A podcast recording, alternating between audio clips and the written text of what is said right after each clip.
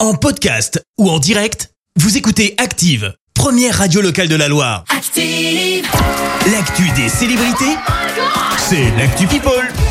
7h25, on parle people avec toi Clémence. Et on commence par une enquête ouverte pour maltraitance. Ça concerne qui Eh ben, ça concerne Meghan Markle, rien que ça. Ah bon Selon le Sunday Times, l'ex-duchesse est soupçonnée de maltraitance envers son personnel.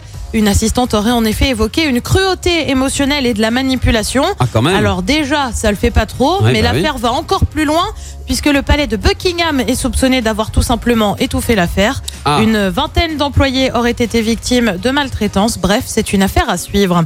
Direction les États-Unis avec celle qui est obligée d'annuler toute une série de concerts. Qui c'est Bah c'est Adèle, tu le sais.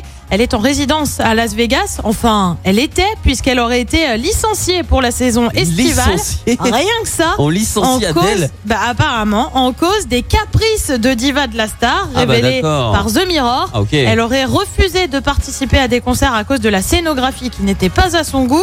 Au début de l'année, Ah. déjà des concerts avaient été annulés cette fois à cause du Covid.